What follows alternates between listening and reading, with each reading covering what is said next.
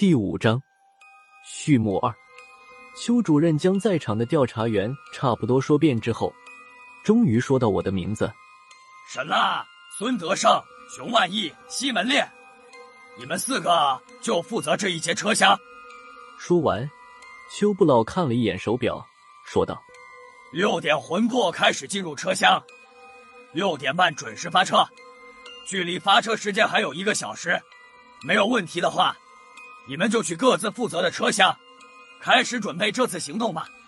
邱主任说完，周围的调查员纷纷起身，走出了车厢，有的直接去找自己负责的车厢，有的凑到郝文明身旁领取临时装备，还有的凑到自己主任身边，小声嘀咕着什么。不多时，这节车厢里面只剩下我、孙胖子、熊万义和西门烈了。检查了自己身上的装备，确认无误之后。我们四个人坐在一张桌子前，有一搭没一搭的聊了一会儿，就听见外面一声尖利的哨声。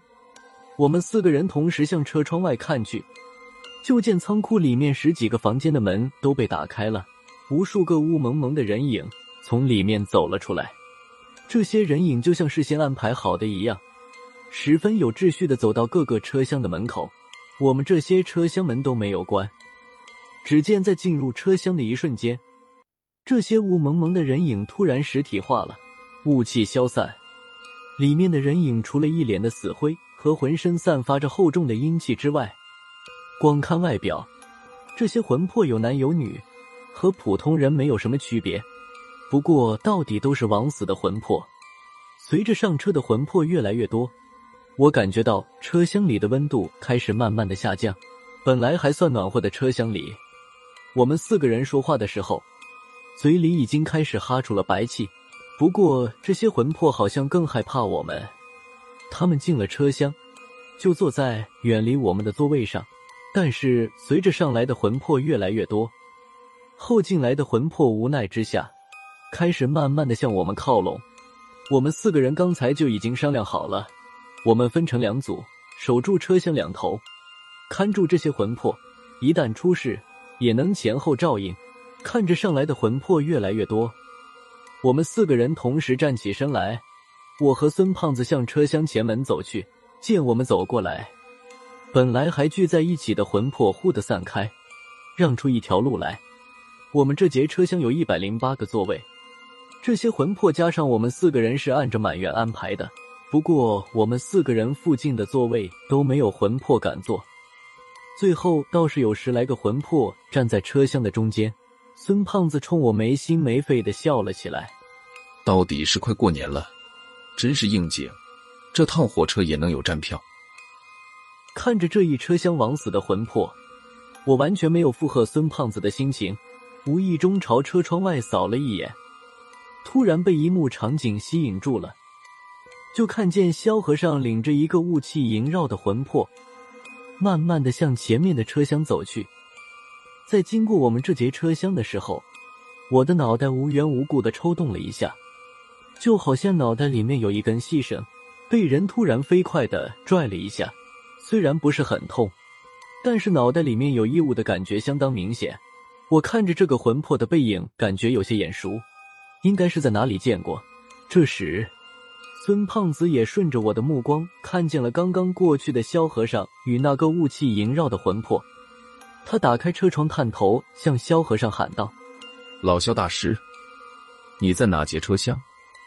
一会儿我去找。”他话还没有说完，萧和尚突然回头向他厉声喊道：“闭嘴！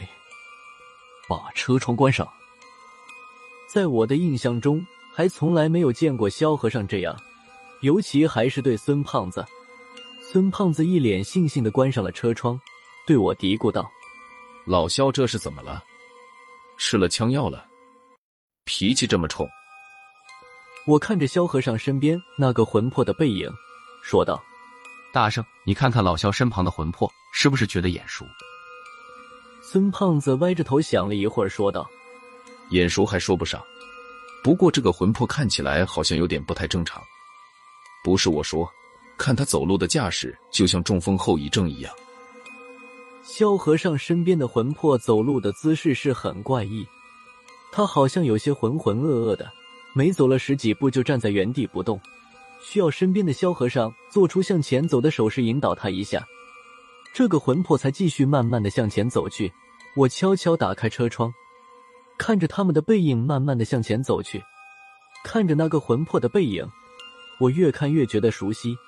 一个名字就要脱口而出的时候，萧和尚突然转身看向我，我们四目相对，他那异常冰冷的眼神吓得我一哆嗦，就要说出口的名字忽然变得混沌起来。这是什么情况？刚才看我的萧和尚。还是我认识的那个不着四六的萧和尚吗？看了我一眼之后，萧和尚和身边的魂魄继续向前走去，走到最前面的几节车厢时才停住脚步。这时，孙胖子也将脑袋探到了车窗外。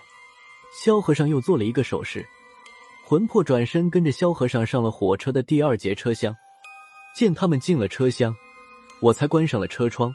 孙胖子说道：“拉子。”看出来是谁了吗？我摇摇头。本来一个人名已经呼之欲出了，但被萧和尚刚才那一眼吓得差点连孙胖子姓什么都不记得了。我努力的整理了一下思绪，还是想不起来那个魂魄是谁。